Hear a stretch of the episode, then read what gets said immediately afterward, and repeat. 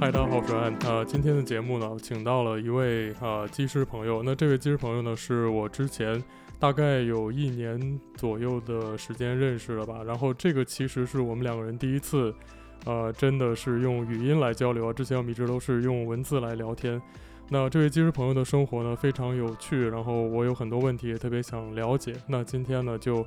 呃，有请技师 Steven。Steven 现在在隔离当中啊， 那。呃，Steven 先来介绍一下自己啊了。 Hello，大家好，我是 Steven。那我是那个我自己有一个 podcast 的节目叫《浪浪飞行员》，然后我目前呢是在做 ferry pilot，那也就简单来说就是职业代驾。那之前在美国做了几年的飞行教练，然后后来签证结束我就离开了。那今天就是来那个 Ryan 的节目跟 Ryan 一起聊一聊，就是关于我的工作还有我的经历。嗨，Steven 好。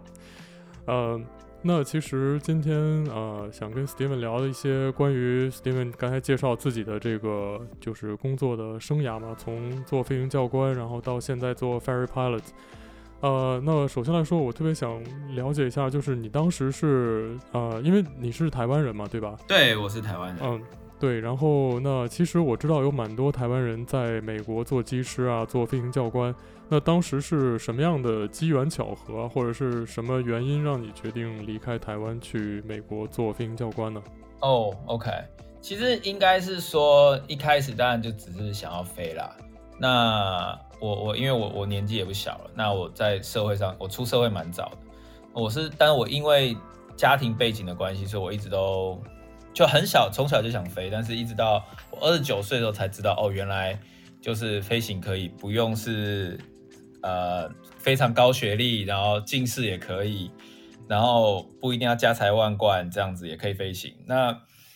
我大概到三十二岁才真的出发。那在出发之前呢，因为我知道我的条件不是很好，所以我就找了很多资料。那后来发现呢，就是可以在美国当教练，然后来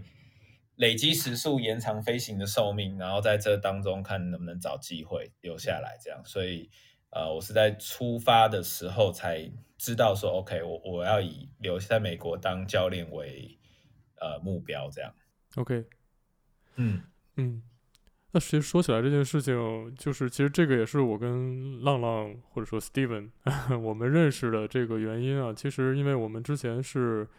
有在同一个飞行学校，对吧？对对，就是这个 就真是的太这个真的太扯 了。对，这个 Steven 其实是当当教教练教官，然后我是在那个学校学飞行，但是我们之间差了差了大概多少年？很久哦，你啊是什应么该时候在那边的？我是二零一零年，不对，二零零九年到二零一零年，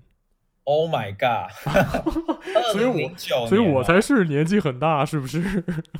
不是，是因为你们嗯开始的很早嘛。我 OK，去的时候都好吧三十二了，嗯二零零九哦，那对啊，因为我是二零，哎，我是二零一六，OK，去的，啊，没哦有，我二零一六到美国，我到我到 Arizona 是二零一九了。 OK，所以中间你还有哇几年时间啊，在美国？呃，我在去 Arizona 之前已经在美国两年半，嗯，那你这段时间在做什么呀？嗯，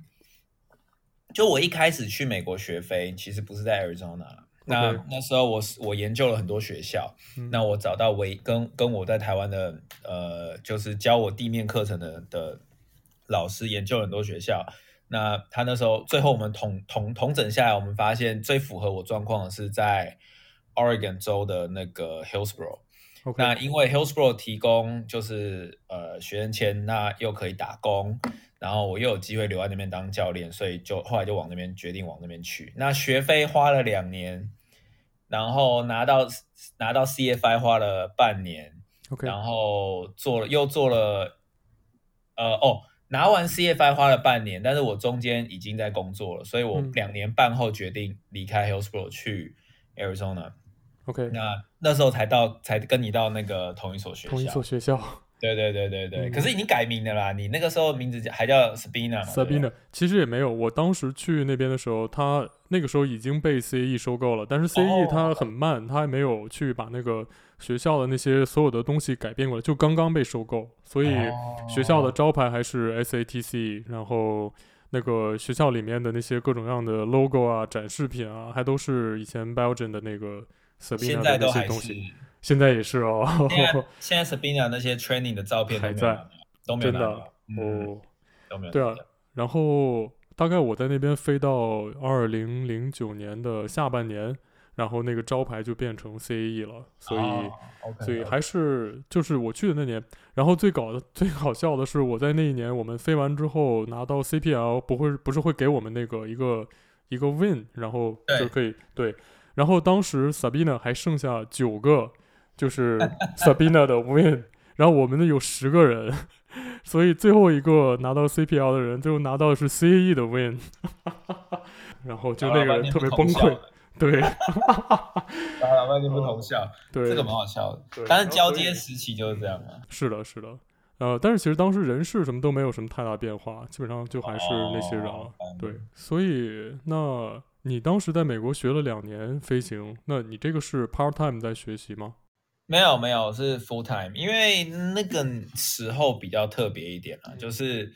呃，我去美国是二零一六年，那美国大约是在二零一五年开始发，就是开始这个所谓的缺飞行员 pilot shortage 这件事情开始越来越严重。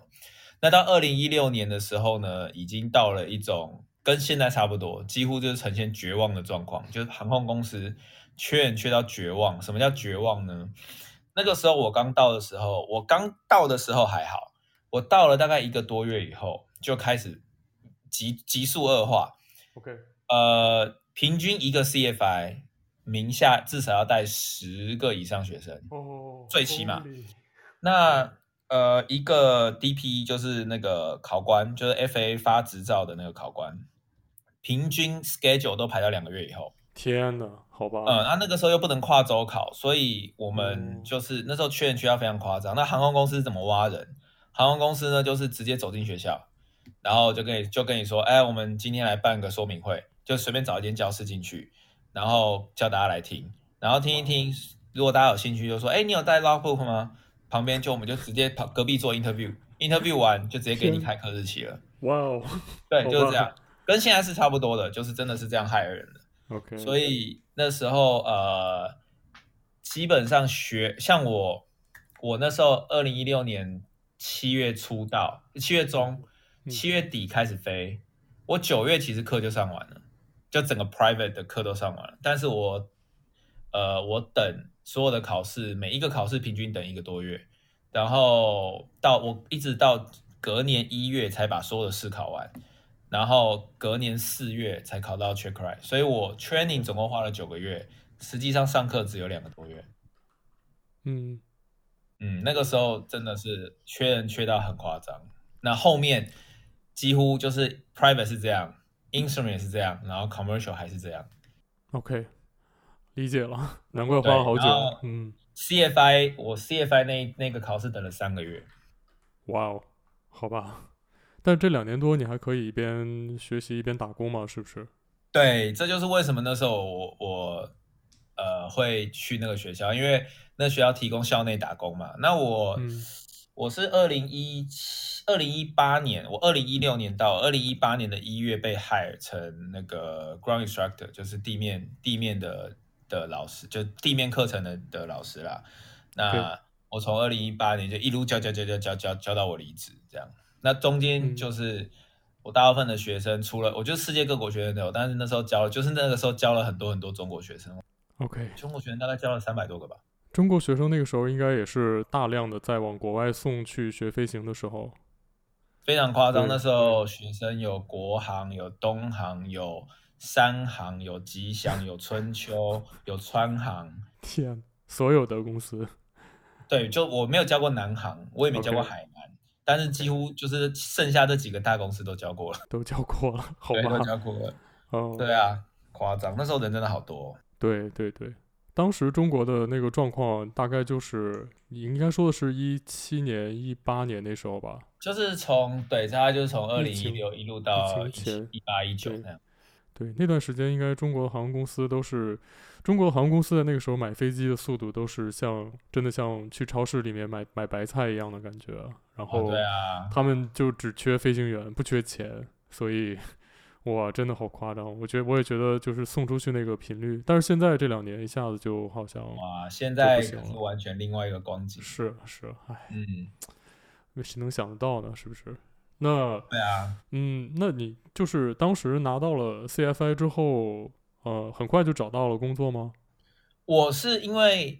呃，因为我在 Hillsboro 已经工作蛮长一段时间了嘛，嗯所以我其实拿到 CFI，我第一张不是 CFI，我第一张以以 Hillsboro 的课表来课纲来说，我们第一个教第一个教练执照会是双引擎教练执照， OK 我们是反过来的，就是双引擎教练、仪仪表教练，然后再来就是啊，的教练，就最后 CFI。是 CFI，对，所以我 MEI 一仪拿表教到练是嗯 sorry，仪表教练是 CFII 是吧？ Double I 对 CF 啊 Double I、双引擎是 MEI MEI 啊，对对对对对 OK，对，就是嗯 MEI，就是 Multi Engine Instructor 嗯嘛。是那 CF Double I 就是 Certified Flying Instructor Instrument， OK，然后 CFI 就是 Certified Flying Instructor。嗯对啊，我拿到 MEI 以后，因为是就基本上我就是等于是身份转换而已，我就是从 OK ground instructor 变成 flying instructor，所以我嗯中间几乎是完全没有没有什么耽没有什么耽误到。但是我遇到蛮多蛮多事的啦，这也是为什么后来去 Arizona，就是那时候我换成 flying instructor 的时候，刚好学校人事也变动，然后发生很多很多事。总之，我从变成 flying instructor 到我离开 Hillsboro 中间，我只飞了不到五个五十个小时，半年。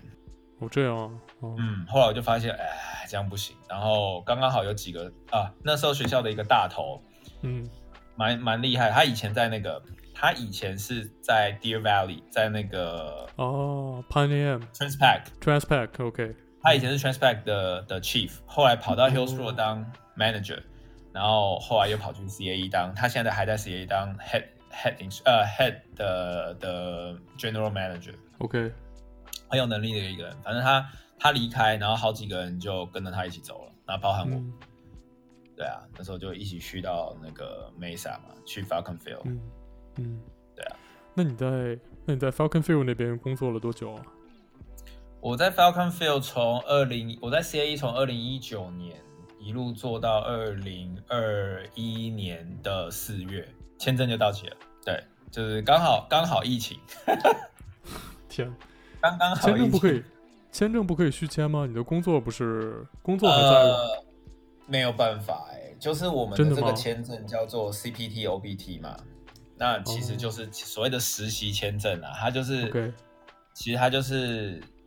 依照我们所修的课，然后它给了我们一个 conditional 的的实习跟一个 optional 的。那我们嗯 conditional 的这个 condition 的这个状，呃，就是它是 condition 吗？其实我有点忘记它名字，反正 CPT 这个这个时间一年，他看学校啦，那学校 Hillsboro 可以给一年，那这一年当中呢，如果我们表现的不错，嗯，那他们学校呃这段时间是学校 sponsor 的，那嗯学校就可以 refer 我们去给 federal，那我们就可以去跟美国政府申请后面那一年， OK，那加起来总共有二十三个月，嗯，那这二三个月结束就结束了。哦嗯，就结束了。除非我的雇主，或除非我可以找到有雇主愿意 sponsor 我继续留下来，嗯那我就必须要转换成，比如说 H1B 嗯或者是 even EB 三这些 immigration 的签证。 哦，这些签证现在都好难拿啊，H1B H1B 真的是比较麻烦一点，因为要对抽签嘛。那 EB 三的话，其实现在还蛮多管道可以拿的，嗯都要钱呐、嗯，就是要一些钱。那有钱但是它是移民签证哦，所以它要给绿卡的。 OK，就是你现在已经要有新的工作了，所以你的签证的问题已经解决了。我就是放弃，我就是搞不下去，因为我我毕竟就跟我一开始讲嘛，我状况就比较差一点，我没那么多钱可以就是长期抗战啊，所以嗯我去年四月签证到期以后，我就我尝试着继续念书，因为我其实是国中毕业而已。嗯那但是我觉得因为念书要花很多钱，所以后来我就换成做现在这份工作，我就先把念书这件事情摆一边去了，我就嗯先开始念，就先开始工作了，专心工作。所以我现在就是美国，就是跟大家一样，就是跟组员一样，就 B one、B two 跟 C one D 这样。这样的 OK 啊，在美国念书真的好贵，真的要花好多钱，贵啊，真的超真的贵是。随随便便两三万美金就而且不见了。而且美国的这种高等教育，它就即便是自己的国民或者是就是绿卡的永久居民，也没有什么优惠。它不像，比如像澳洲啊，就欧洲的一些国家，如果你是外国人，他可能收你很多钱；但是如果你是、对啊，你是绿卡或者你是公民的话，就基本上有有一种免费的感觉。但是美国的教育，就大学教育真的是，哦他们天的太 higher 夸张了 education 真的是相对贵，虽对然他们国民的确有比较便宜，可是比起那些什么欧洲啊对还是来要说还是贵，而且对。像比如说你是 Oregon 的居民，如果你跑去加州念书，你不算 resident 哦，你不是加州 resident，所以你在加州收的费用其实是比比一般人高很多的，几乎是同等于国际学生。你必须要在加州，我记得是住一年还是两年，你才可以把那个价格压下来。哇，哦好吧，洲际学生，对对对对对，就是有种这种感觉，就是你跨州，等于你跨国。你跨州就是外国人。对啊，对啊，对啊，对啊，美对国啊，真的是每一个州就是一个小的国家一样，真的然后都真的是对，对，所以很反有但意反过来讲，像我们是嗯外国人，我们记，像我那时候在 Oregon，我住满一年，他就 consider 我是 Oregon 的 resident。 OK，对啊，所以其实蛮有趣的啦，嗯就就是是很跨州就像跨国一样。对他们其实感觉还是美国人就是非常实际啊，就是你只要能能做些什么，然后就对你有好处，然后其实是啊，其实是啊，只是哦嗯挺好就的是，只是就是像像要拿到身份这东西相对哦很困难啦。太难了，对。呃，那你在美国就做教官这些年啊，然后你觉得就是教这些国际学生，你教的应该大部分都是国际学生吧？然后嗯，美美国国学生生相对少，也是少有一，些，嗯，相对少，相对少，大概对十比一吧。 CAE E 的那个就是 Mesa 的那个学校，现在还会收美国的学生吗？哦，多咯。真的啊？其实哦 CAE 的学生目前啊，现在这一刻的话，国际学生跟美国国籍应该是，我觉得有有快要到一半一半了。哦，因为我在那边的时候，那个 Sabina 她不收美国的学生，她只收欧洲的，就是那个 KLM 他们的那个他们的那个学校叫 VLM 好像是，然后那边送来的那一那一批，他们就是在那边欧洲已经读过两年，然后送过来的，还有就是各个国家的 international，然后他们不招美国本土的学生，所以我其才实哇，那那嗯现在我跟你讲，现在变很现多在了。变化了， 现在要非赚常钱， 多。现在现在很有趣哦，现在 CAE 的呃的学生分布分为几大块嗯，CAE 分三个不同 division，就是大的 division，一个是 j a 加鲁，就是日航嗯 C 呃日航是 CAE 的大股东，所以日航有一自己一整个 department 在那里， ，OK 啊、他们有驻点的 captain，对在那他们边对对，然后呃 CAE 可以直接 issue JCAB。对的东西在那边。对哦，那是假如，那假如是薪水最高，工作时间最短，然后福利最多的，因为，OK，直接日航嘛。嗯第二个 division 就是 E EASA，嗯那 EASA 也是很大的一个部分。那嗯 EASA 的主要几个客户就是像呃像 Jet 呃那个 EasyJet、Ryanair 嗯，这些公司啊，其实好多、哦。对。 EASA 的好多，那就是整个欧洲区域的，包含英国这些人都会都都是 EASA 的范围。那 EASA 的 instructor 薪水是第二高，那工作非常的有保障，就是时工作上班下班时间很稳定， OK，然后也不太有什么，但是他们缺点就是不太有什么变化了。嗯那最就再来就是 C C 呃 FAA，那 FAA 的话呢，其实现在也是很大。那 FAA 其实很新啊，因为他们成立 FAA 的 department 其实没几年。那 FAA 主要的大客户是几个呢？AA American Airlines 的 Cadets 在那边，嗯，哇哦然后 JetBlue 在那边，OK， ，Southwest 在那边，哇哦，那再来就是剩下就是 individuals。那大部 AA 算是就 AA 跟 JetBlue 算是最大，那 Jet 尤其是 JetBlue，那 JetBlue 他们跟 CAE 有一个 contract，就是你如果是 JetBlue program 的，你完你完训以后，CAE 一定要 hire 你，哇哦，那你必须要在 CAE 工呃 commit 二十四个月吧？哎，我记得是嗯二十四个月。那这二十四个月你想做什么随便你， OK，总之你必须要在 CAE 待满二十四个月。哇哦，那二十四个月完了以后，只要你有一千五百个小时，直接 flow 到 JetBlue，嗯，你可以跳过 Regional 直接进 JetBlue。哇哦，那对，也所以那也其实蛮他不们错做得不的，嗯错。嗯嗯，是所是以是所以其实蛮多蛮多，其实美国学生很多，嗯，但是我教不到那些学生啊，我我我跟我我对我几乎教不到那些学生。那嗯再来 FA 的还有另外一个很大的区块是日本的自训生， ，OK，那尤其以两个学校为主，我忘记另外一个学校是什么。我的学生大部分是英美林大学 （Oberlin） OK，大学对，那是东在东京的一个大学。那他们那些学生就是他们是英美林大学的航空系，然后最后一年吧，然后到美国来学飞。然后这一年他们就要在美国拿到 multi engine multi engine 的的 commercial，不嗯用拿 single engine，、对他们就 multi engine commercial，然后就回日本。然后他们这个 program 要进架鲁或进 Anna 或者是什么 Solar C 啊这些公司的速度会比你进架鲁 program 的还要快。嗯嗯，因为他们不需要去做什么地勤啊，你知道日本航空公司不是要是经过是那些什是么地勤，他们都不是用的，他是的，是的，对啊，所以现在很不一样。现在些那那边学生蛮多元化的，嗯，那还蛮不错的还蛮不错的啊。其实我对啊蛮喜对啊欢的。啊。没想到现在 CE 已经成了给 AA 啊，还有这些 JetBlue 之类这些公司训练的学校，感觉好像比以前厉害好 多。对啊，就是那是句话嘛，一旦你踏进航空业，就很难逃离 CAE 的魔掌。呃，是的，是的，是的，真的太可怕了。对嗯啊，真的很可怕。呃，真真的的很可是怕对，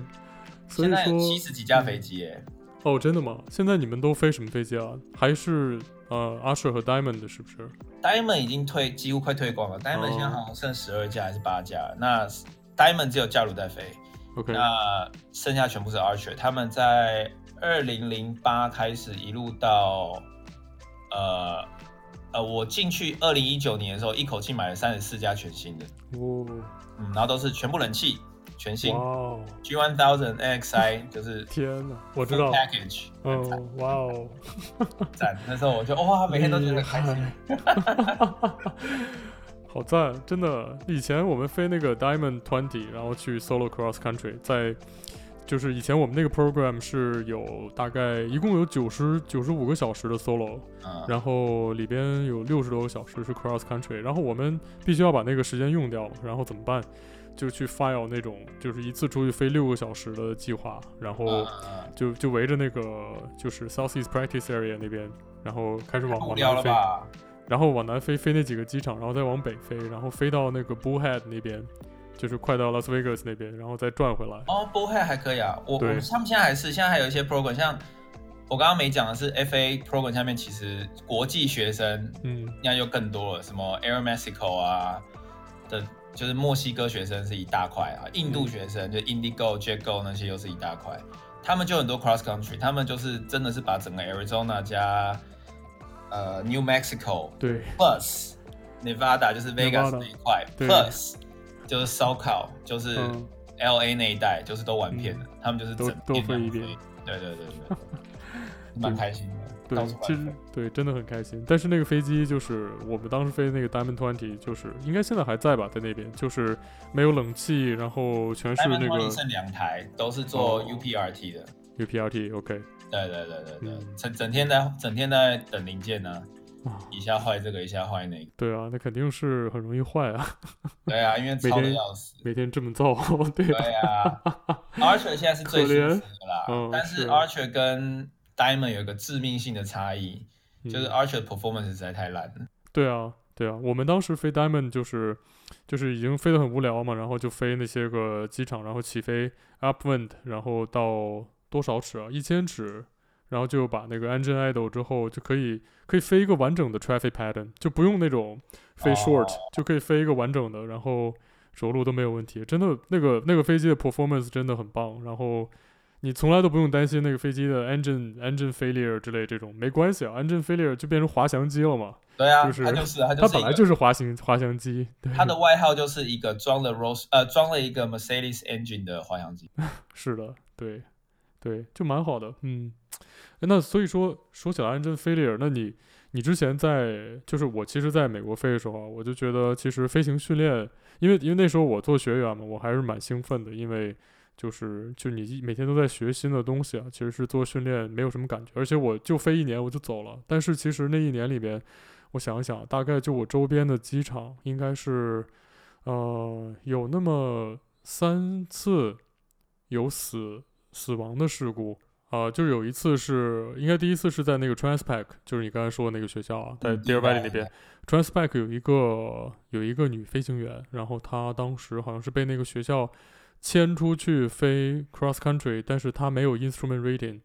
然后那天能见度很差，她最后飞回来的时候看不到学校，然后撞在那个电线上，然后后来还有一次是在那个 Chandler 那个 VOR 那边，然后一个呃应该是一个中国的两个中国学生飞一架飞机从附近的一个机场起飞，然后有一个那个 Oxford 他们的那个学校的飞机在那个 Chandler 那个 VOR 上面在练那个 holding pattern，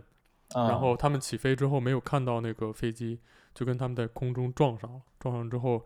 那个 Chandler 的那架飞机是螺旋桨坏掉了，然后所以他们就迫降在一个玉米地里边，嗯然后就没有什么事情。那个那个中国的那个两个学员，他们的飞机的那个垂直尾翼被撞掉了，然后就从大概哎三呀千五百尺吧，然后 spin 到地上，结果有一个人竟然活下来了。我然靠后就也还蛮，但是还是有一个人给呃就是意外就最后去世了，所以后来好像还有一件事情我忘记是什么时候，总之就是我后来就觉得其实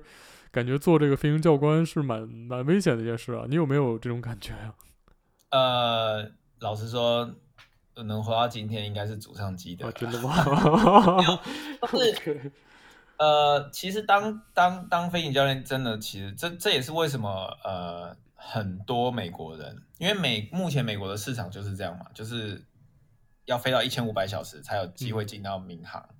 那这个是跟亚洲市场，或是甚至其他整个世界其他地方都很不一样的。嗯那其实也有很多美国人蛮抗拒当 CFI，也是这部分也这个其实也有一部分有有关系，因为。对，呃，像 Phoenix 别的区域我们就不讲，就以 Phoenix 的凤凰城区域来讲，就是嗯我们 CA 在在的位置嘛。这个地方其实算是美国前几大训练空域最密集的地方，因为像 Falcon Field，然后 Deer Valley、Mesa Gateway 这三个机场，过去这几年都是全美国前前十忙碌的机场。前十忙碌 Phoenix area 就占了三个，嗯所以其实是那个训练的量是很大的。那、嗯就是天上那种那种 near miss 啊这种事情也是不是不可能？那是大家也想了很多很多办法。那因为现在设备很进步，所以我们在那个你们那时候应该也是吧？就是大家会在那个 practice area 的 frequency 那边互相报位置。那那常常就会变成说是我在雷达，我在那个荧幕上面就看到我的身边就是围围满了飞机，然后常常就是我左边一架，右边一架，上面一架，下面一架，大家距离可能都是两三千 feet。你们现在，sorry 打断你一下，你们现在已经开始要求都要装 TCAS 是吗？呃，不叫 TCAS，叫对 ND， transport 呃， sorry 对，就是 ADSB。 ADSB 的对 transponder，，那 OK ADSB 又分两个东西嘛，那当中其中一个系，其中一个服务叫 TISB，就是嗯 Traffic Information 的 Broadcast。嗯，那这呃，它就是可以告诉我们，就是有点像 TCAS，但是它不会，它嗯不没会有提没有供， solution，对，它没有提供 resolution，它没 OK 它没有 advisory，它只 OK 有单纯的告诉我们说 traffic 几点钟方向在哪里？多 OK？高，对，然后是朝你过来还是离你远去还是干嘛的，哦？嗯，对，最多就做到这里了。但是其实已经很够了，已经很够了，真的是对，哎呀，已经真的是已经是觉得哇，这是外星科技。 那对还有很多，像我不知道你们那个年代有没有，呃，就是像那个 Stanfield VOR 那嗯边有一个对叫 Stack 的 procedure，哦、可能没有，没有，对因为好 Stanfield 那机场，简单来说就是南凤凰城南边那个机场。对，那我去过那边，嗯，对，一个机场它有 RNF approach、LPV，它有 ILS，嗯它有 VOR，、所以它一个机场可以满足你所有的需求。嗯那它的 VOR 正上方呢是就是所有的飞机都从那个那边是那边是那个 final pro 呃 initial approach fix，所有所有的 traffic 都从那边进去。嗯那当整个 valley 的飞机都要去那边的时候怎么办呢？他们就想了一个方法，他们就想了，他们就把那个 VOR 的的 holding 当成是一个呃一个电梯。从最低呃，从最低是几尺啊？三千五百尺还是三千八百尺开始，每一千尺往上叠一层，每对每一千啊不是是每五百尺往上叠一层， ，OK，所以最比如说假设第一层是四，我就随便讲四千尺啊，嗯第二层就四千五百尺、五千尺、五千五百尺，然后六千尺，这样一路往上叠，最最高我叠过九千五百尺。哇哦，然后大家就自己飞进去，大家就互相自己报位置，然后大家就自己安排 sequence 这样进去做那个进场。所以就是，那这就是就是讲到这个就有点题外话。那总而言之，就是其实当当教练哦，在的的这个环境其实是真的蛮高压的，然后是的，然后学生的每一个学生状况又都不太一样。是那一开始的时候我反而还好，我是当到中间有一段时间，我反而开始有一点，就是每天的时候我真的有点担心，有点紧张，就是我会变得特别的谨慎。那后来当然就习惯了，就还好了。嗯那最一开始是因为不懂嘛，那时候那么菜，就是就就有一种觉得，哎，有什么好怕的，没事啦。是，就到后面中间有一段时间，突然觉得压力很大，因好为怕，对，因为每天 到处都是坑，那时候每对到处都是坑，然后一天可能要飞一天，我最多飞到六腿，嗯，然后每一哇哦次出去就冲进那个到处都是人的地方。对啊，然后排队回来，然后又又要赶，又又不想要浪费学生时间，所以又要用最最有效率的方法把学生带出去上课，是然，后把科目做完，然后赶快回去能能多落几个落地落几个落地。嗯，所以常常就是为了要帮学生赶时间，然后就会要要压缩很多不需要的东西，嗯，然后就会变到最后，就是有时候就是觉得说，哇靠，我刚刚是不是 miss 掉一个东西，或者少做一个东西，就觉得我们今天有点总有一种捡回一条命的感觉。嗯，那当然就是随着时间的累积，就会越来越的比较不会发生这种事情，也比较是嗯越来越越来越有自信了。但是其实当当教练真的是蛮危险的，然后呃需要很蛮多少都需要一些心理心理强度啦。嗯。嗯，是的，是的，啊，天哪！就是我其实还是觉得做飞行教练是真的蛮危险的，因为就想想啊，你看到很多网上那种，就是那个 YouTube 上那些，就是那种车祸视频，然后就是一个一个一个一个司机新手，然后在那边开车，旁边坐着一个陪练。啊，然后这个陪练就是很绝望的对啊看着那个人对啊对就啊撞向一个什么东西，把对啊把油门当刹车踩，然后各但种各样的事情我。我遇过几个比较恐怖的，嗯我遇到几个比较恐怖，那时候真的真的那时候真的是是有一种就是，我靠，我刚刚再人见生跑人生跑马灯有经过，一有一次是那时候在教 multi， ，OK，就是双引擎。那双引擎，呃，我们双引擎最重要的科目当然就是单引擎失效嘛，嗯，这个大家都知道。那当双引擎教练那就不用讲了，就是一天做个二三十次双单引擎失效是正常的。那这个这个可能要跟大家解释一下，就是你一定很熟，但是就是有个双引擎飞机最怕一个东西叫 VMC。那所谓的 VMC，简单来说就是当飞机的速度低于它的垂直尾翼可以维持飞机的那个轴线的运动，就是飞机往简单的就是没办法维持飞机直直飞啦。对，因为单引擎失效，那个力道左右力道会不平均。对，那在天上我们最怕的就是这个东西，尤其是低空。那有一次呢，我带学生，那时候我还还时速还很低，然后我带学生做这个，然后学生因为动作太大，结果他就搞到飞机真的是一副就是要翻掉的样子。嗯然后那时候我们高度还可以，就是大概有六千多尺，所以我、嗯我后来就赶快把引擎收掉，然后就是把机头往下推，嗯然后后来把它救回来。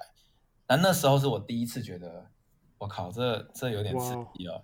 然后没过多久，第二次是那时候还在 Hillsboro，那飞机比较老，所以有一次是单引擎，就是刻意把单引擎关掉，然后要重新发动那颗引擎。嗯可能那颗引擎那是旧的 Seminole，所以它没有办法自己就是把那个螺旋桨从顺桨的状况变成变回正常的状况。 ，OK，所以要一直不断的去发引擎，想办法把那引擎发起来。结果我从七千多英尺还是八千多英尺一路发到剩三千尺，它都发不起来。哇哦，然后我就随着高度越来越低，我就默默的把飞机朝向另外一个机场前进， 我都没跟学生讲。学生就学生很紧张，我还在旁边故作镇定说没事事事没没事。我跟你讲哦，啊那是中国学生， OK 我就从英文教学变成中文，然后我就一路跟他讲说，没事没事，我跟你讲，我跟你讲，这个哈就是这样，飞机比较老不好发了，但是其实我那时候飞机已经默默地朝向某个某个备降机场过去，我自己心脏是那个跳得很快的，学生学生有一点点有一点点情商的话，应该已经能感觉到啊，开始讲中文了，不太对劲呢。 对对对，可能可能可能，啊然后还有另外一次，像这个都是飞机的问题，然后这这嗯嗯高空嘛，这个都还好。我真的第一次觉得就是，我靠，我的命是有种捡回来的感觉。是那时候已经到已经到 Falcon Field，了然后跟一个嗯墨西哥学生飞，啊不，印度学生飞，嗯然后他那时候他们就是还是 pre solo，就还没放单飞，那我就陪他们练那个落地嗯 touch and go。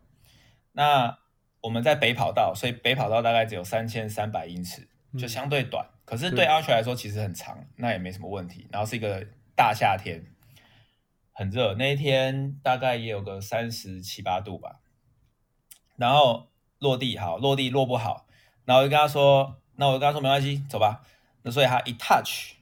然后他就他全够嘛，所以 touch full power 就把油嗯门推到底，然后就起来了。他一起来，大概大概起来一下下吧，大概一一秒还是两秒。然后我就跟他说，OK，就是因为我们他全够嘛，一定是 full flap 嘛，对不对？所以这时候呢，他老兄给我先推油门，然后呢就直接带机头了， ，OK，他的 flap 都还没收。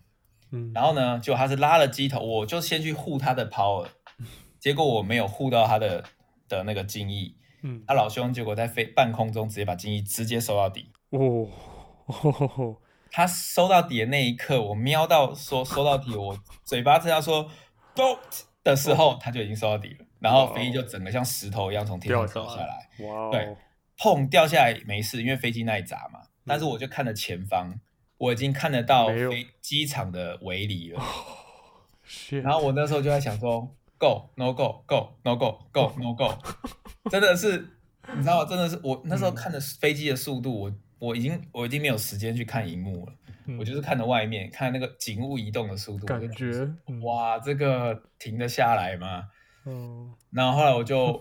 学员就说，学员好像还有想要讲跟我讲些什么话，你知道吧？他说，呃，Steven，然后我就跟他说，Don't talk to me，然后我就直接护住油门，然后就直接拉机头就冲上去，然后飞机就反正就哦后来就飞起来了嘛。哇哦，然后在 up wing 就是在爬升的过程当中，他就一副就是欲言又止，很想跟我讲什么，又不要跟我讲什么。然后我就一路这样飞飞飞到安全高度，就一千尺以后，我才跟他，我就转头，然后笑脸对他说：“嗯，你想刚刚跟我想跟我说什么、啊？”嗯但是其实我那时候已经是吓到一哇个，哦。我真的以为我差点要上新闻了，你知道吗？所以我突然就想到一句话，就是突然想说，其实技师应该多注意健康的饮食啊，保持身材苗条。如果你们两个人当时都是很再重的重话，再重一点的话，可能就是另一个结 果。我那学生还蛮重的 Oh my god！OK，幸好哇我哦瘦。哦，对，就靠你了。 那那一天是真的是，对啊，就是哇好可当怕当教练就是要要有就会遇到很多这种事情啊。嗯那最最要命的就是这当下我还要保持着，震惊！对，就算是假 的，嗯我也得演出来，因为旁边那个人一定是比我更不更是更不冷静的。是，对啊，那万一他一个紧张乱碰乱弄，像嗯我就听过一个事情，就是我们在当在学教练课程的时候，其实教教练就是我们的教练都会教我们一个很重要的东西，叫做怎么样解除学生的 control。嗯就是有的时候我们在飞的时候，我们都会讲 I have control，那对方嗯就要说 You have control，这 positive 的 fly exchange 嘛，control exchange。对，可是有很多学生当紧张的时候，他们是没有办法防守的。嗯那之前就有一个事故是飞机砸了。嗯他们去做事故调查的时候，发现学生的手，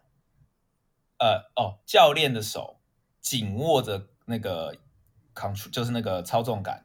他的指纹已经陷进去那个油漆里面了，哇哦，那就可以可想而知这个握力有多大。嗯，那两个人手都是紧握着那个那个摇那个那个操纵操杆纵，感，嗯那就可可见当时一定是两个人正在哇哦打架，想要把那个扛操纵权抢过来。嗯所以我们那时候就会学啊。那通常我们学都是都是一些很奇怪的招式啊，像什么摸胯下啊之类的，因为好像说打头什么的没有什么用，但是你摸胯下，人的本能反应就会想要去防。我也不知道真的假的，我幸好我是没用过啦，我这辈子也不想再用，我这辈子也不想用到， ，Holy shit！对真的会有 这对种，所以我也不想用好吧到。 哇哦！我我的教官从来没有用过这招给我，幸好我现在才知道。如果当时就知道的话，我觉得我可能学学飞行的时候每天都会很不淡定。如果你要 you 对啊 you have control 你你要你要 control 你就拿走，我绝对不会碰你的。对啊，对啊，所以我们每一次哇哦就是像我们在我在教新学生的时候，我都会每一天跟他念紧箍咒一样，告诉他，嗯就是我们在起飞前 briefing，我都会一直跟他说，就是等一下如果我喊 I have control，你一定要把 control 给我。嗯，那但是我如只要我没有喊 I have control，那就我都你就不用管我，你就飞你的，嗯就是一定要不断的每天像在念紧箍咒一样跟他讲这些讲这些讲这些，讲到他就是做梦都会梦到，因为对这个其实是保命的很重要的事。真的。而且这个其实是一个，我觉得就是我后来工作了这些年，我觉得就是我在飞行学校里学的那些，是我的一个算是进入我的潜意识的东西。就是我在飞行的时候，我很多时候在工作量特别特别大的时候，一般都是在飞模拟机的时候了，就是已经 push 到我的 平时飞都很惬意了，就是飞模拟机的时候，就是 push 到我的 limit 的时候，我就会所有的反应就会开始靠近我最开始学飞行的时候学到那些特别本能的东西。啊对，对所以对那个时候我的教官教给我的那些，比如说我之前，我我不知道那个他现在怎么样了，我不知道你他有没有在，叫 Jim Findley，哦，一个老爷爷，OK，他他还活着应该，然后他他年纪真的很大，然后他对他之前在那边他是我的第一个教官嘛，然后他就给我讲过很多，他说比如说你的飞机如果出了什么故障，就是你不要永远都不要放弃去 control，然后就嗯是、然后你也不要想太多的事情了，就是你想也没有用，所以就是去不停的去去解决你的问题，然后去不要放弃 control，嗯然后一直去去坚持下去，就可能能解决这个问题。解决不了的话，那就解决不了；解决得了的话，就解决了。然后还有包括他之前给我讲的一些，就是啊、怎么说，就像这种，比如说操纵的交接啊，这些，这都是最后会在一些关键时刻会救你命的事情。所嗯真的以真的真的对，这不光是对我觉得对你们工作的问题，其实对这个这个学生他也是非常重要的，需要学到的东西。对啊，其实这个蛮要命的，因为像刚刚讲的是，我们刚刚最比较大家比较常讲的是 I have control，你必须要把 control 给我。对其实还有另外一个更恐怖的是什么呢？当我没有喊 I have control 的时候，你以为我要 control，嗯就是比如说我对我我们在学练习带学生的时候，我们常会把手放在里面护着，嗯，学生呢就会以为说哦，你会帮他一把。你对，或者是你要飞，嗯，他就会默默就把手脚拿开来了。嗯，我 靠，就变成说每天在飞飞机，所以飞机飞得还挺好。对，其实好险，因为训练的飞机其实真的是人不去动它，其实飞得更好。也还好。对，因为真的就是这样。可是问题是，就是恐怖就在于说，我遇过好几次落地的时候，学生我手放在那边，学生真的给我放手，哇哦，所以就是我也会不断跟他们讲说，当我讲说 I have control，你必须要给我，但同时，当我只要我没说，那就是你要飞。嗯，对，所以就是就是会有很多这种事情啦，就是当当，但是我觉得这很有趣，就是而且现在很多东西到了现在，像我又变，我又现在有新工作，我又变成那个菜鸟了。那我在跟资深的机长配合的时候，哎，我我这些东西反而也是我要去自己要去提醒我自己说，哦，就是不要放弃啊，嗯因为有些你刚刚讲的嘛，模拟机里面这种事情很容易发生的。你懂的，是 对啊，真的很容易发生这种事情。啊我，觉得，所以回到你刚刚讲，就是当教练危不危险？危险，嗯可是其实我觉得都是可以，都是可以克服的啦。对，嗯，那久了以后，其实大家都会会会进入所谓的舒服的舒适圈，就是大家会变，这些这些危险其实都没什么了，都都小意思。是，其实它是有一个一直都在那边的职业风险，就是那个对东西有啊是你没有没有办法去避避免的。就比如说是啊像，你要出门就有风险，，对对， 真的是飞这个行飞行一定是危险的啦，只是可以被克服。是。而且我觉得主要飞行训练的危险是因为你们的保护太少了。你像在航线上飞行的话，有有 ATC 在看着你，然后有这个呃有你什么 T cuts 啊这些东西啊，然后就你你至少这种就是相撞撞到别的飞机上、撞到山上这种事情，就你只要不要太蠢，不要太真的就是就是自己想要去做这种事情的话，一般都不会发生啊。对啊，所航线真的对像我现在就自己安全想好多飞，你现在叫我再回去飞小飞机，我可能要我可能要就是心理上要准备一下，对因为对真的对是真的差太多了，以对，真的对差太多了。对，我说起来这个，我想起之前我们在飞那个 IFR 的 IR rating 的时候，然后不是有那种模拟的飞行吗？就是带着一个 hood，然后对对对对完之对，后教官坐在旁边嘛。然后当时我们为了那个加快速度，就是两个学生，然后前排后排，一个学生坐前面飞，一个坐后面，然后就我们可以一落地之后就直接换一下座，对然后继续飞，就不用啊那样了。然后那个教官，呃，也是之前学校就不说是谁了，然后他很年轻，我那个人特别好，我们经常一起出去玩嘛，然 后。呃，他前一天晚上 party 喝到喝到挂， 然后第二天哇第二天就看他蛮精神的，我们也没有什么特别想聊的，然后就开始去飞，然后他就睡着了，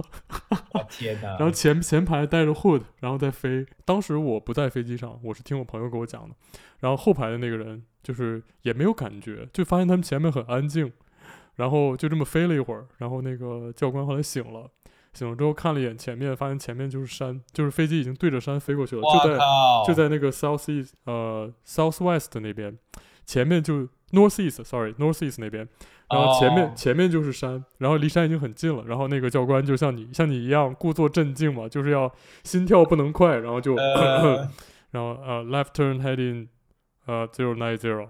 然后我那个前面那个那个同学就还转的特别温柔，就轻轻的慢慢的转。然后他，然后就是不行了，然后就就 turn turn immediately，然后 完了之后然后后来这边后排的大哥才开始往前看，发现就就整个风挡玻璃前面就是一座山，当时已经要吓尿了。 ，Oh my God！哇！然后当时那次回来之后，大家都平静了好长时间，然后后来说这个事情就不要提。我觉得现在过去这么久了，聊一聊好像很开心，但是当时真的好吓吓了。当时的话应该是，哦 嗯，对啊，这个这个太恐怖了，这个对，我真的，嗯没办法，。所以其实不光是教教官有危险啊，学生也很危险啊，所以，那很危险啊！你遇到那种遇到那种，就是像你说的那种，嗯，哇，那真的很恐怖哎，所以因为学生其实久了会久了以后，学生会完全的相信对旁边那个人，对。那旁边那个人责任就很大了。对，而且你学生飞了一段时间，像飞到 I 二的时候，就也有一定的飞行经验了，然后你会觉得飞行好像也不是什么大不了的事情啊，也很安全，然后也不会像以前那么紧张，然后对就飞得很很放松，然后哎，这时所候就以是危险的开始对。所以说想要进入航空业的各位朋友们，就是你要知道，其实飞行训练这个事情就是，哎，其实也没有像我们说那么危险了，对啊，其实其其实。实学飞的过程是很开心的对对对，真的很开心。然后偶尔可能会有危险，其实所有事情都有危险，真的就出门就有危险。所以其对实啊安全还是在你自己手里面啊，就是这个事情自己多注意就好了其。实不会啦，学飞我觉得是，其实真的真的在学飞的时候，真的没有觉得有危险过。说真的，我真的没有觉得，我是，但是也有可能是因为旁边的那个 CFI 嗯在在保护我。嗯那自己变成 CFI 以后，其实真的觉得危险，也大部分时间都是遇到一些学生比较比较激进，像刚刚我说那个那个那个 so flap 那个学生，嗯他本来就是属于比较容易紧张的，嗯，然后反应比较慢。那遇到这种人，那真没办法。对，而其实绝大部分学生都都没有什么问题啦，就是都飞得蛮开心的，就是 OK 很少会遇到什么什么什么让我自己真的心跳加速的事情。其实大部分都还好。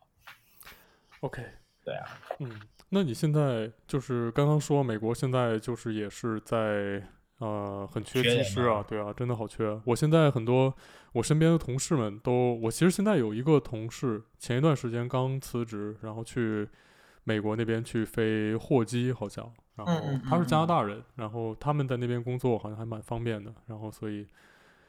嗯、对，然后。就看很多新闻也是说美国那边现在很缺人啊，现在美国那边到底是怎么样的一个状况啊？哇，美国现在这个状况就是好，就是简单来说啦，就是呃，美国从那个当年 Kogan 那件事情以后，就是变成一千五百小时以后，嗯那就开始逐渐的出现缺人这个问题。那缺人这个问题，可能大家很难理解，但是最简单的说明方式就是，变成大家养成一个飞行员时间要拖得很长，同样的也变得很辛苦，因对为这个可能是亚洲的人很难理解，就是美从美国从学飞完飞以后，第一个工作大部分都是飞行教练。然后第二阶段呢，就是变成所谓的 regional 的 Regional， airlines，、嗯那 regional airlines 讲难讲的简单易懂一点，就是就是国内线啊。但是因为嗯美国很大嘛，所以国内线可能就是比如说亚利桑那州自己飞一飞，或者亚利桑那州跨到加州就隔壁州，嗯这样子叫 regional 就区域性的航空。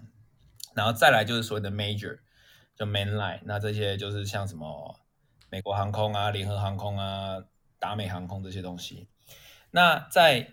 从教练到 regional 这段时间呢，其实今年不讲，就过去薪水其实是非常非常非常的烂，很低，是廉价劳工等级的低，是那种州州法州法呃州的每一州的律法当中的最低薪资的这种低，好真惨的，就是这样。对啊，为什么 Kogan 那件就是反正就是一个空难啊啦、那是因为后来发现飞行员经验不足加上过劳嘛，嗯，那就是因为这样，因为他们以前就是通勤睡大通铺或上下铺，是，然后薪水连吃饭都吃不饱这种程度。然后好，后来时速拉长拉高了以后，那战后婴儿潮那些老人家退了，嗯然后新人补上来，所以就开始突然一个瞬间变成大大空缺，嗯那就开始狂缺，那缺缺缺缺缺缺到二零一九年、二零二零年 COVID 发生，那 CO 原本就已经缺了，COVID 发然后补了一堆，就 COVID 一来，整个美国就开始 furlough，就是无薪假嘛。那美国 furlough 跟亚洲也不太一样，亚洲公司在做这些裁员啊什么的时候都是很含蓄的，相对大家可能不这样觉得，可是跟美国比起来是很含蓄的。美国就是你今天上班下班就告诉你你拜拜了，然后一次就是整间公司直接裁掉，好残或者酷是一次两三千人就直接失业。那疫情那段时间，因为美国国内线也是一样停摆嘛，所以就是大家都在地上啊，那很多人就转行了。嗯那很多资深机长就优退，他们的 OK 优退是真的优嗯好优退。然后这段时间很多人也就不学飞了，干嘛的？反正就是这段时间就是又一个停摆。嗯，然后约美国约莫是在二零二零年的年尾开始逐渐复活，逐渐复苏，就国内线逐渐复苏。所以美国其实严格来讲是停了大概不到一年。嗯，二零二一年的大概春天开始确定要复活了，就开始大量的 demand 就出，就大量的需呃国内航班需求就出现，一出现瞬间变成没有人，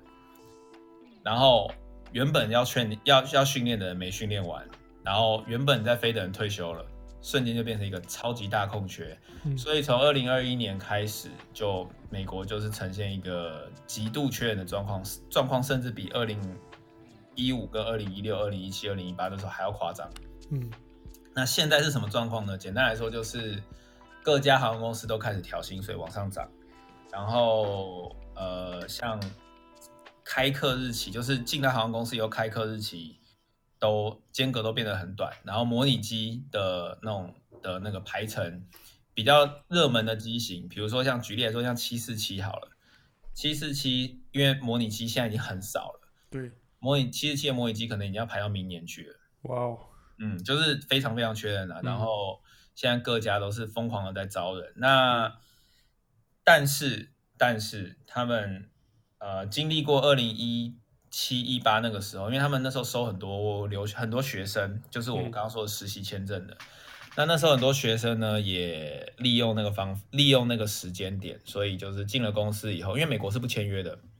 美国进航空公司你不需要签什么保证金，你也不需要签约，就是嗯你今天训完，他给你的，你你在航空公司训训训训训完以后，你上线，过两天你觉得不开心，你人走了，你不需要 OK 付什么违约金的。嗯没有这些东西，就是你人就走了就走了。所以那时候很多学员就是这样，进了航空公司拿完 type rating，啊，他们就走了，怎么能这样？他们可能就回国了，比如好说吧回呃回就回他们自己的国家了。所以那、哦嗯那时候发生很多这样的事情，哦所以导致现在很呃原本很多收外国学生的航空公司现在都不收，嗯那或者是他们要求学生要提出证明说他们可以工作一定程度的事情，嗯还是不签约啦，但是嗯，就是这样。但你要至少要道义上保证一下啊，对对对对对嗯对，那但是总而言之，就是美国现在依然非常缺。那一样还是那句话，你只要有一千五百小时，今天今天有一千五百小时，明天可能就有工作了，嗯就大概是这样。那、嗯他们开始现在有开始收一三签证，就是澳洲跟美国的特殊的合嗯的协约。那我知道好像最近又要开放一些其他的，但是外国人的话，相对还是麻烦啊，就是嗯除非你在美国可以有工作的身份，或者是打工实习都可以，嗯不然的话还是相对困难。那前一阵子有 EB Two，就是特殊人才 NIW 嗯，那个 National Interest Waiver，那个好火，对，可是其实我身边有一个人拿到了工卡， OK，工作卡，嗯可是绿卡面试还是目前还是没消息。嗯那我们有听到一些律师事务所说，其实 NIW 并不符合，就是一呃，就是飞行员这个工作，如果你只是来当飞行员的，其实并不符合这个签证的的的范畴。对，所以能不能过？呃，有没有会过的案例？当然有，但是过的之后过的案例会不会大幅下降？他们觉得应该是会。嗯那另外一条路就是 EB 三，就是 Employee Base 的的签证，那是给也是给绿卡的。那这个也是一条路可以走，但是总而言之，外国人要来美国，要要到美国工作还是相对辛苦啦。所以对所以这也是为什么我后来也离开了。那现在要能够留在美国，最快的方式就是念书，念一个高等学历，大学、研究所，然后是 STEAM 的课程，就是就是科学课，就是比如技呃科 science 跟或是 technology 这种科系的，像 Embry-Riddle 嗯 Embry-Riddle 的的的课程就符合，那就可以拿到三年实习。那这三年实习签证就可以在美国想办法找进到入一些公司，嗯对，那你只要有三年，其实有你有三年的实习的签证，呃，美国机会很多的。像我朋友最近刚，呃，一天之内收到，呃，JSX 是一个非 Embraer 一四五的，有点像是 charter 的公司，嗯哼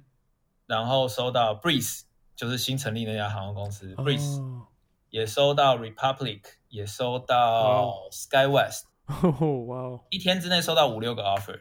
嗯。好夸所以张其哦，实还是还是蛮还是蛮有机会的，但是嗯要能够彻底长时间留在美国，那就要再观察了，要看还要看自己的一些一些计划和安排了。就看能撑多久啦。对对对，对啊，嗯，还是要看运气，对对对对对对对，看机遇。哎，这确实是这样。美国其实机会蛮多的，然后对，因为美国没有没有铁路嘛，对然后没有高铁，没有铁路，美国的主要的交通干线就是航航空，空，嗯，所以美国的这也是为什么大家都要去美国学飞，因为美国的航空业真的跟其他地方真的是完全两个世界，对，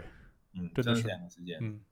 他们飞飞机对他们来说真的是跟搭公车一样。真的对。而且你看，美国就拥有自己私人飞机的人真的那么多，就是就是对啊，说一下森飞就是一个小的什么 Cessna 或者是 Archer 之类这种，其实就蛮有意思的。有很多你看 social media 上就有很多这些，尤其是美国人的 social media，他们的生活就是，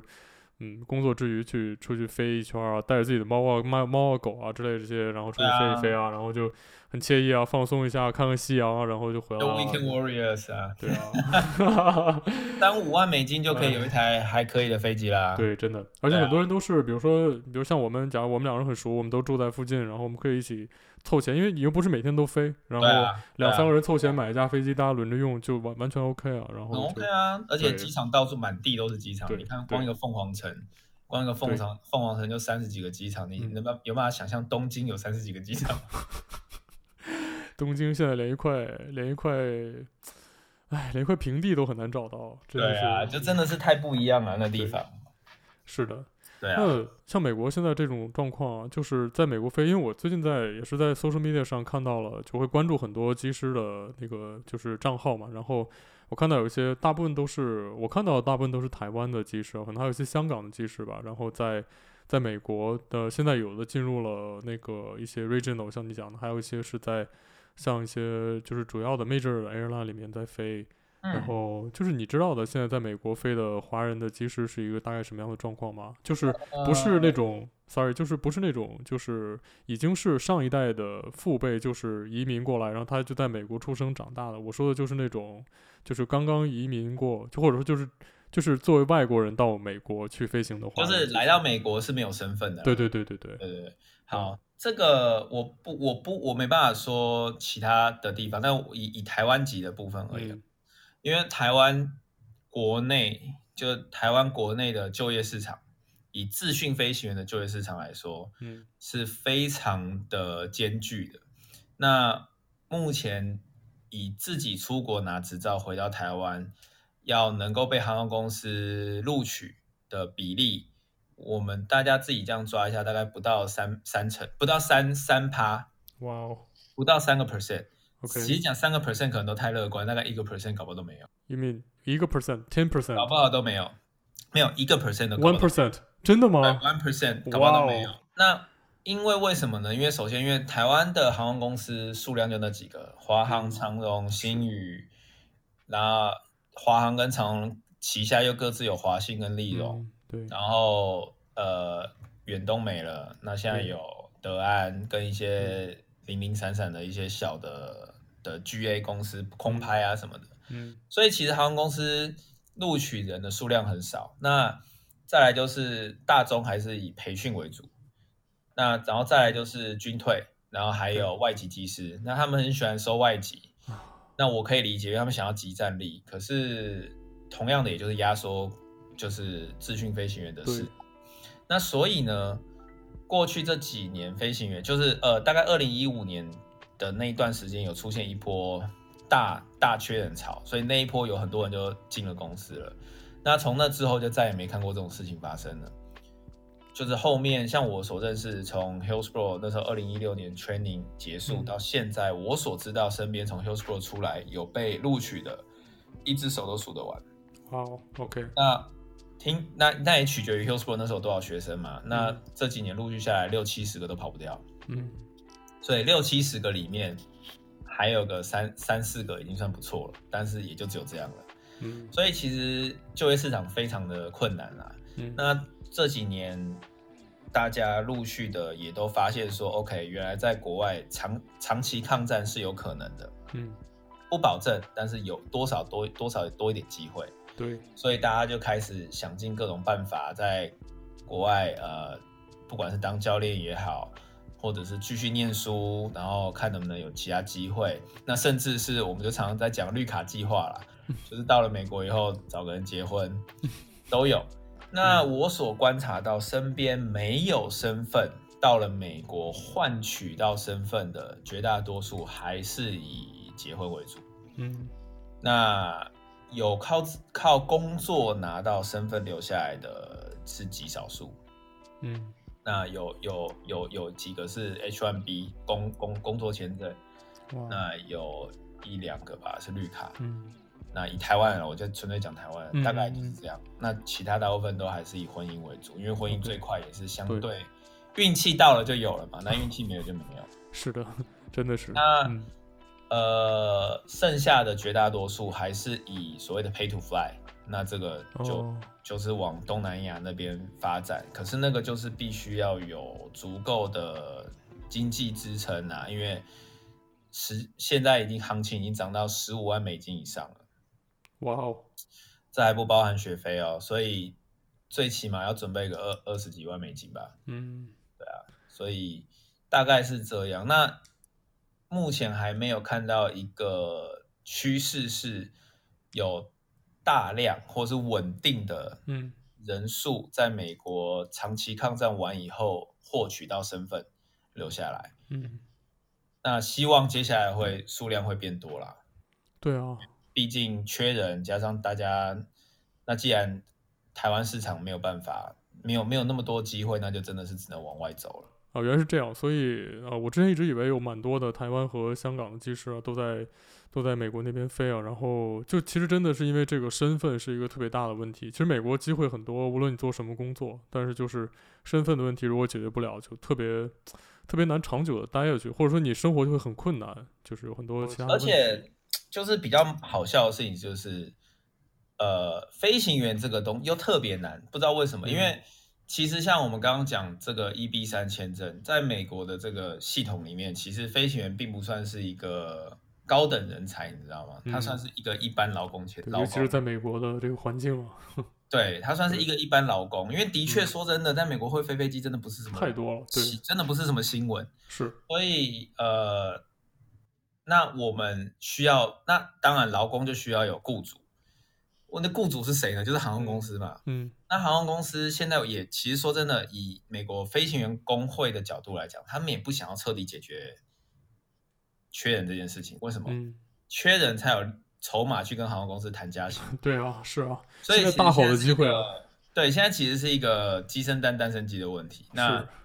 也也蛮尴尬的。那也不是说一定接下来都是这样没机会，只是就是我们就是要观察，那这就是很很时间点的问题。嗯那我不是只有台湾人，像韩香港人，我知道也蛮多人想要留下来，可是香港出国学飞的人数相对少。对，为什么为呢什？么因为香港有 cafe，国泰嗯航空有 second in command，就是、嗯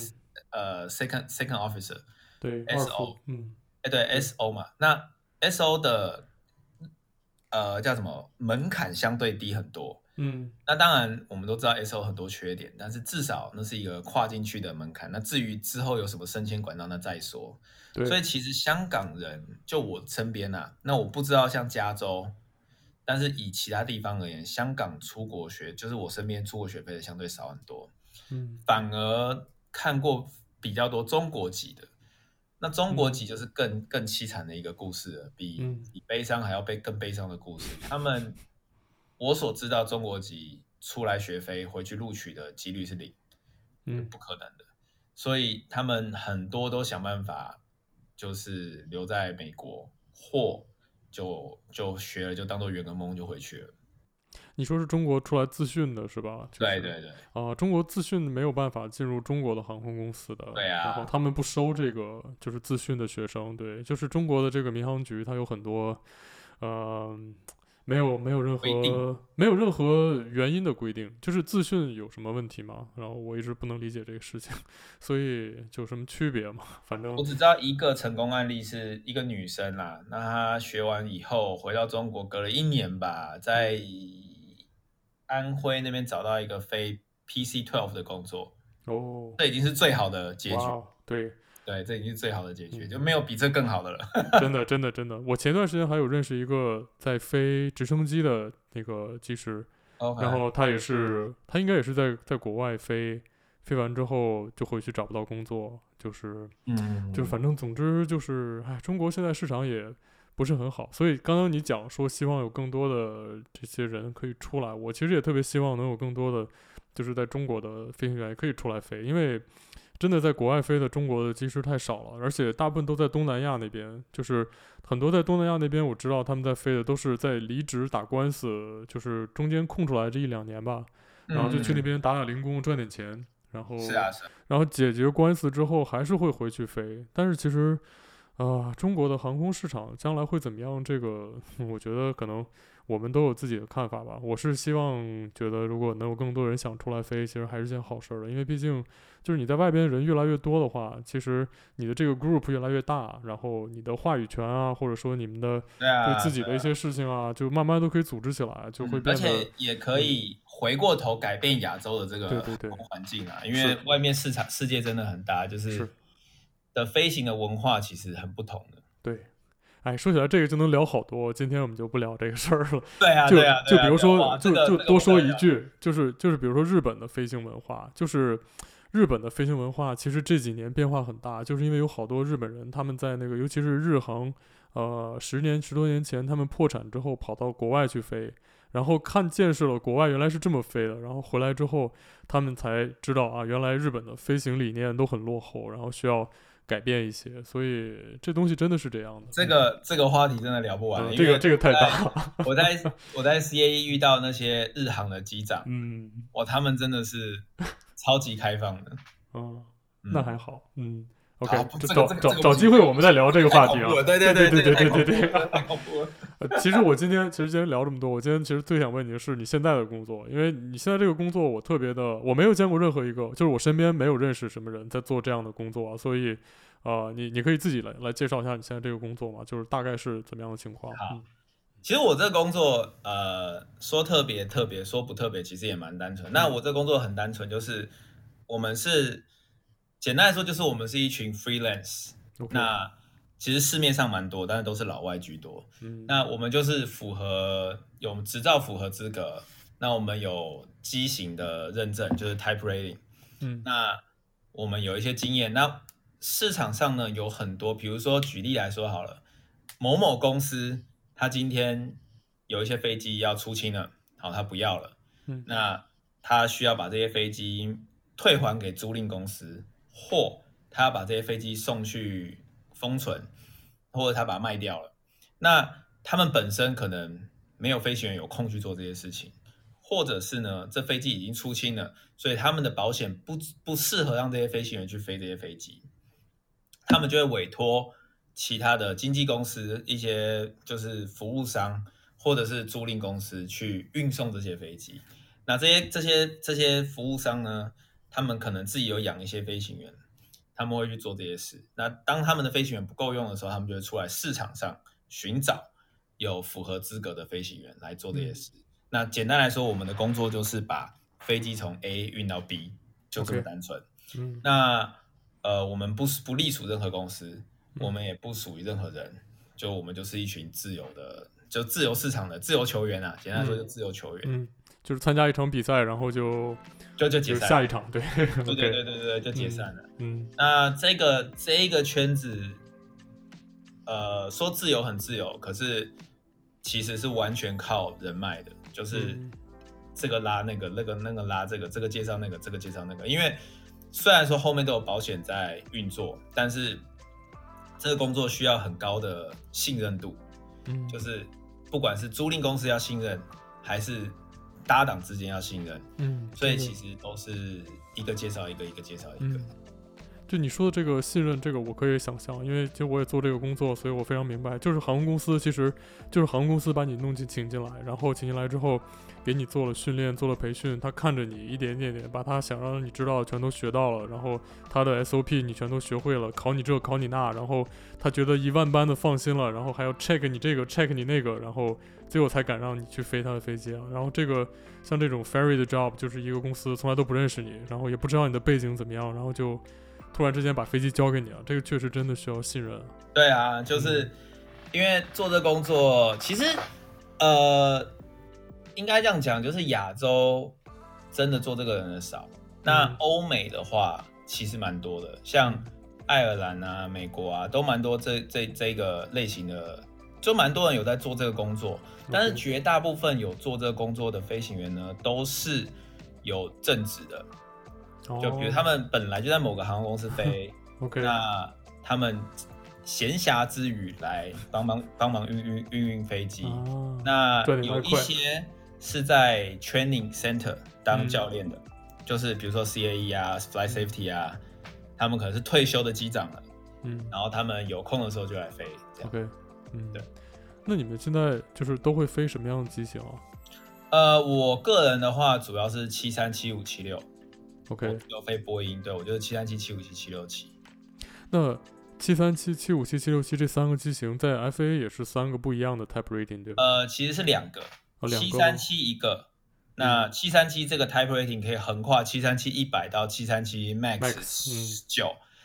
那就是 max 系列啦。 OK，但是它主要又它它里面又分成就是所谓的 original，就是一百两百，啊，classic 那种。对，然后 classic 三四五，哦，六然后呃三四五，然后再来就是 NG 六七八九，哇哦，就是六六百七百八百九百对，然后 max 就是七八九十七。八九十，那嗯十还没有出来嘛，那七也还没有，七刚拿到 certify， ，OK，然后再来就是这这最最，但是一张七三七执照就横跨这些啦。那你 OK 只要不是飞航空公司的话，其实一张拿到执照就可以飞全部了。嗯，那七五七跟七六七是同一张 type rating，、哦，嗯，是同一张。我之前在那个有一次是去美国的，呃，就是佛罗里达那边有一个攀岩，嗯，他那对边对我去那边去考那个 ATP、CTP，然后完了之后，呃，他那个我不知道你有没有就是了解过这个 ATP、CTP，就是在美国那边，它其实就如果大家你可能应该知道这个，然后就大家如果不知道是什么，就是在美国如果你想考航线执照 ATP 的话，就是在最近这几年，因为出了一些事故，就是说。呃，因为以前是你只要有飞行经历时间够了，就可以去升级你的商用执照到航线执照。然后，但是后来最近美国就发现，它有一些飞行员虽然时数很够，但是他的时数都是在螺旋桨飞机上建立的。然后他一下去飞喷气飞机的时候，他会不熟悉喷气机的特性，会出很多问题。所以他们就弄了一个啊，纯粹就是我觉得就是 FA 用来赚钱的一个 一个对东西，真的没有任何卵用的一个课。就是大家我们那个课当时就大家坐在教室里面看 YouTube 上那个 Captain Joe 在讲课，然后嗯然后我们那个教官都已经他完全不想讲什么，他就觉得这东西啊、a n y w a y 然后就是我们当时去学那个，然后必须要飞一个两个小时的呃喷气的模拟机，不限机型，只要是喷气的就可以。然后当时那个带我们去就去了一个七六七，然后它那个因为那是我第一次去飞七六七模拟机，七六七的那个面板它上面有几个可以拆卸的部件，那个教官就说把这几个换上去就变成七五七了，是这样吗？呃，你说面板哦，你说正前方的吗？啊、我不太记得，它大概好像是有那么前方好像有其实七五七跟七六七的中驾央驶操纵舱，台驾驶舱几乎是一模一样一的。样的，对，呃，七六七再更大一点，就是更 OK 宽敞一点。那他们真正的差异主要是在 overhead panel，、哦因为七五七跟七六七的 pack system 就是 isolation valve，就是他们的反正就是一些气的系统嗯跟液压系统有一点不太一样。 ，OK，但是其他的面板几乎是完全一样。比如，比如说我看到照片了，啊我今天看到照片，如果我只看到油门啊前面的那个飞行的面板，嗯我其实是分不出来七五七、七六七。 ，OK，这这一台飞机是七五七、七六七，我大部分我要分七五七、七六七，我都是看最快的是看液压系统，嗯液压系统的面板看一眼就知道是七五七、七六七。嗯但是七六七跟七五七在现在市场上主流的，我不知道日本，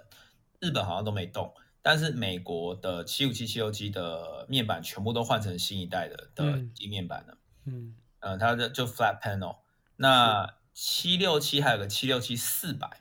就更难分。七六七四百看起来就是有点七七七跟七六七分不太出来， ，OK，它几乎跟七七七一样。嗯，嗯那大概就这样。那 OK 七五七、七六七几乎看起来是几乎一样的东西。嗯，所以说，那你的这两个 Type Rating 是你自己去花钱考的吗？对啊，对啊，对啊，哦，嗯，嗯，就是这个，就是我刚刚讲的嘛，这个工作就是要自己执照都 ready 了，但是就是呃，其实大部分的的人，就大部分里面的飞行员又各自有各自比较常配合的嗯代理公、经纪公司，嗯或者是代理公司，或者是服务商。所以其实你说是完全 free 吗？就完全没有任何的的那个连接吗？也不也没有，嗯但是就是相对比较自由。就比如说今天 A 公司你都跟 A 公司配，但是 B 公司突然找你，只要两间没有打架，你也可以去 B 公司，OK，飞，没差。嗯嗯对啊嗯，那这种工作就是不像航空公司那么的、那么的那个啦，那么的稳定，但是对就是，但是好处也有，就是像我目前飞过，我已经不知道飞过几家航空公司的飞机了，嗯然后也跟世界各地来的的机长配合，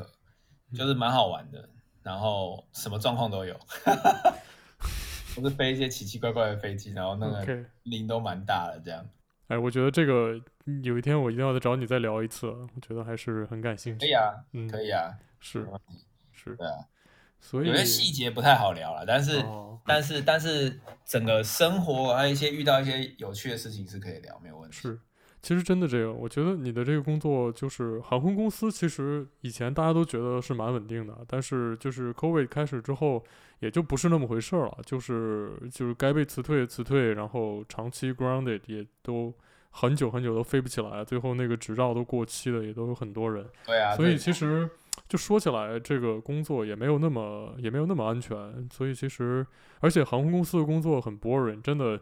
啊说实话，其实就是就是一 个就每天骑车上班那种感觉一样，就是就是今天上去下来就这样，没有什么太多的变化。但是，稳定嘛，稳对定，啊稳稳定就就是这这样样的嘛。对你飞了那么久的七三七，你也没有机会用七三七飞跨太平洋嘛？没有啊，对啊。然后其实以前，其实以前我的公司，呃，我之前那间公司啊，他们那个飞机 ferry 过来的时候，也是从那个，就也是我们公司的那个机师来 ferry，但是。就是我，我之前就在中国的那种，就是等级制度，你懂的。就是一般的飞行员你是没有资格去 ferry 的，ferry 被当做是一个，就是一个福利，一个一个很很 happy 的事情，就是你是可以、啊对啊，你懂的。然后所以好玩嘛，自由嘛哎啊，。对啊，好玩啊，然后会很有意思啊，然后就是你像你作为普通机师，不要说副驾驶了，就是机长的话，你也不要想，都是都是公司的领导才去 ferry，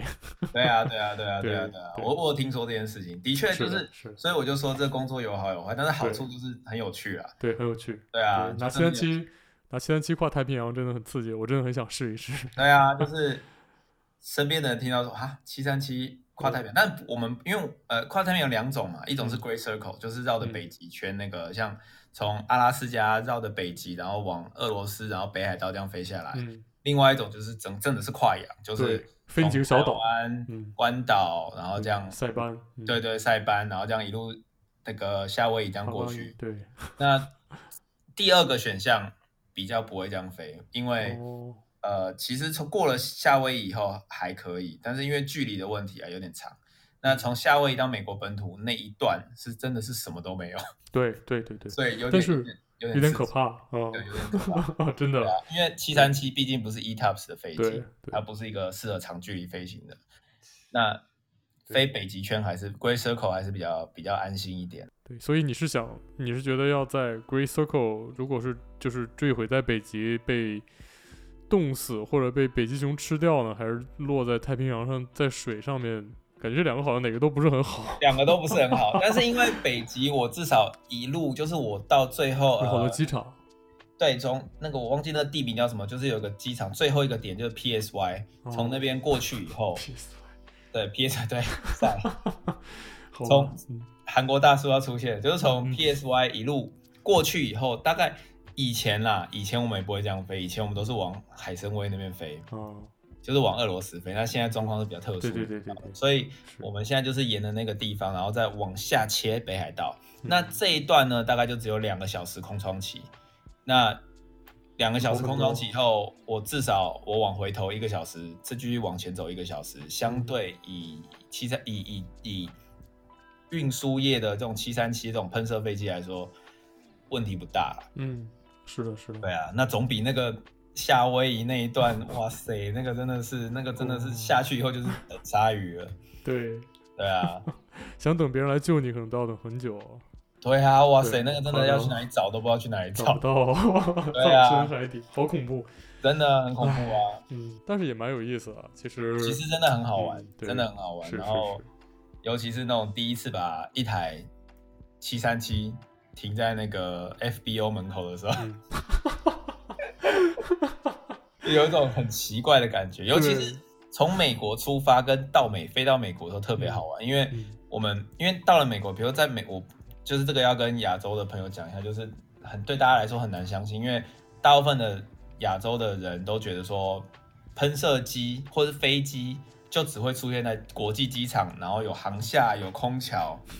可是在美国呢，基本上你只要入境到美国以后，飞机是可以停在机场任何一个地方就停着就丢在那里了。对所以我们就是会有一些像那个加油站、服务站那种地对，方然后我们七三七停完，我们过完过完那个海关以后，我们就会把飞机滑行到那种地方，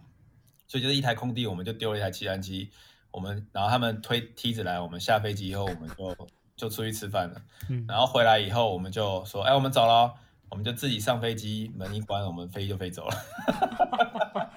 这个真的蛮蛮难让人想象的。其实美国真的就是这样，而且很多在美国一些很小的机场，它在机坪旁边就会有一个餐厅，然后这个餐厅有一个专门的 taxi way 连到就是主嗯主要的滑行道上，然后你就着陆之后顺着那边一直滑到这个餐厅门口，下飞机吃饭，然后再上来，就这样。 Falcon 就有一个牛排 店啊，呃，是是是，对现，在还开了一个酒吧，对。好吧好吧，嗯，就是蛮蛮有趣的、啊。Ferry 就是好玩就好玩在这。对，然后是的我是的，第一次把一台七五七停在那里的时候，超多人在 看的。他们想说，怎么会有一台七五七停在 FBO 门口？哇哦， 七五七还蛮长的，其实还蛮大啦，就是对大概是三二一嘛。是比三二一要长一点，可能，嗯，啊、我这我就不知道了，但是但是我觉得看起来视觉上差不多啦。哦，好吧，七五七真的蛮大台的，我对第一次飞的时候就哇啊哦，而且而且你不觉得七五七的引擎推力真的超猛吗？呃，就五万六千磅嘛。嗯，我之前的公司就有七五七，然后我之前有加过机组做做 cockpit 里面 dead head 去一个地方，然后看他们飞七五七，我当时就因为我最开始就是飞 NG 的，然后然后我我就没有见过那些传统，当然就是小飞机也是传统仪表，但是我上了航线之后就再也没有见过那些，然后我坐在驾驶舱不里一啊看着样，看着他们在飞那些东西，我完全不知道那两人在干什么。然后后来我就我就问他们说啊，我说这东西是不是很难飞啊？然后这种传统仪表说不会啊，不会难飞啊。他说比你们七三七好飞啊。我说为什么呀、他说你看这个指针啊，一百一百五十五节的指在这儿，一百五十节差不多也在这儿，一百四十五节感觉也没有怎么动，所以其实你不需要去。 他这个是以考试为对为为那个那个叫什么？考试为那个叫什么一那个主要的目的在对对对在讨论的，对对对对嗯对。可是七五七真的是好飞机啊，真的很好飞，是七五七六都很好飞，尤其是七五，因为七五又相对轻一点。对，然后我知道中国是不是起飞不太做减推力的，是不是？然后做做做，哦，好好，对那，但那是如是我们是75用那如果不做减个推力，那真的是有点恐怖。对，但是其实你看在播音的话，它是有两种减推力，对然啊后，顺呃就是跟那个迪瑞嘛，对对对，然后我在中国是不做 D rate 的，只做那个只啊做 z 对。然后我不知道是不是别的公司也不做，啊但就是我之前的公司不做。然后哦，嗯、然后就是就都只用那个呃，我现在都记不得波音叫什么，波音那个叫什么？叫哦 assume assume temperature temperature 是吧？ assume 啊嘛对对啊对，空巴叫 flex take off，我现在都已经呃，习我惯上次了。有查一下，对对对，anyway，嗯，七五七那个真的是蛮不错的飞机。对，而且但是你刚刚说那个指针啊，跟小飞机又不太一样，因为小飞机的指针就小小一颗嘛。我第一嗯对次对对坐进七好六大六，我对我第一次看到那个指针的时候，就是真正的那个指针的时候在七六七，嗯，我一坐进去看那个速度表，哇塞，这什么东西？又粗又大，是不是？这是个时钟吧？ 对啊， 嗯因为我在 type rating 的时候，那个模拟机里面是屏幕的，它嗯是 flat panel，它是有改装过的。哦，所以我第一次看到真正货真价实的那个指针是在七六七里面，我就哇，这啥玩意对啊？好大哦！就这些飞机，等他们退役了之后，都可以把那些仪表拆下来买回去，然后改装一下，就是一台钟表，可以放在桌子上 对面。哎呀、它那 个它那个速度表有没有我一个食指那么粗啊？搞不好也有。哦，真的好大，对对啊，真的很大一本的，我的那个仪表真的有够大的，看起来很爽，看起来很爽，嗯对对，没错，看起来很 爽。对。OK，哇，今天聊了一个半小时，啊聊了好久。对啊， 然后，但是其实还有很多我想问你的，然后我们找机会再聊吧。再因为还还有机会的话，如果你有兴趣，也可以也可以把你的节目做到我这边来，也没有问题。然后也可以啊，也可以对啊，找时间再聊。然后最近大家可能都，呃，我这边工作最近稍微有一点点忙，然后可能过一段时间也就差不多会恢复正常了吧。然后，是啊。对啊，嗯，就哎，很我好一直说要去日飞去日本找你，啊，有机会再说没关系啊，嗯，有的是时间，嗯，你只要继续飞就好了，对对对，因为我们落落很难得有机会可以落日本啊。嗯因为我理解东京的那个费用蛮贵的。嗯，哎，没事啦，以后我还会有机会去，其实我还一直都在计划去台湾和美国，然后。对啊，呀、不是去工作，就是随便去转一转。因为对其啊实在对美啊国有对好多朋友，然后台湾我也是、呃好几次想要去，然后很多时候证件什么都准备好了，然后因为各种各样的原因没有去成。然后现在疫情真的不知道什么时候会一切恢复吧，但是应该很快了，感觉。嗯，你你要是有机会，哦，美国已经已经在美国，如果你在美国没有离开美国，你已经忘记这世界上有过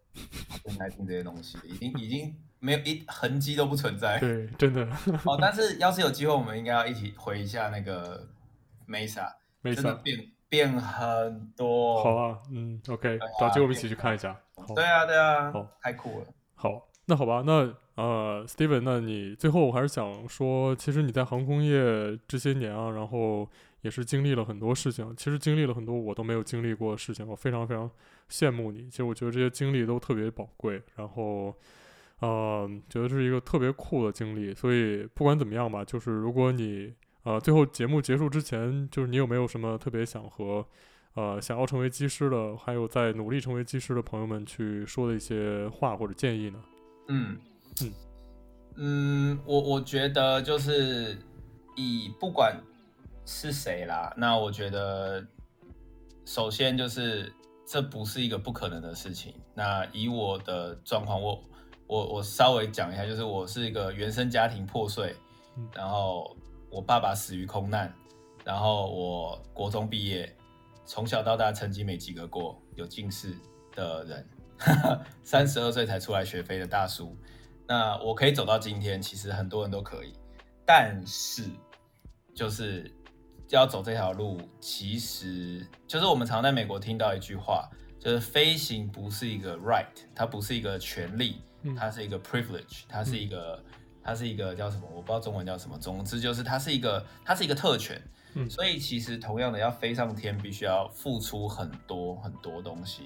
不管是你的生活，不管是金钱，还有所有的精神压力，这些东西都是会存在，所有你所担心、害怕的东西都存在。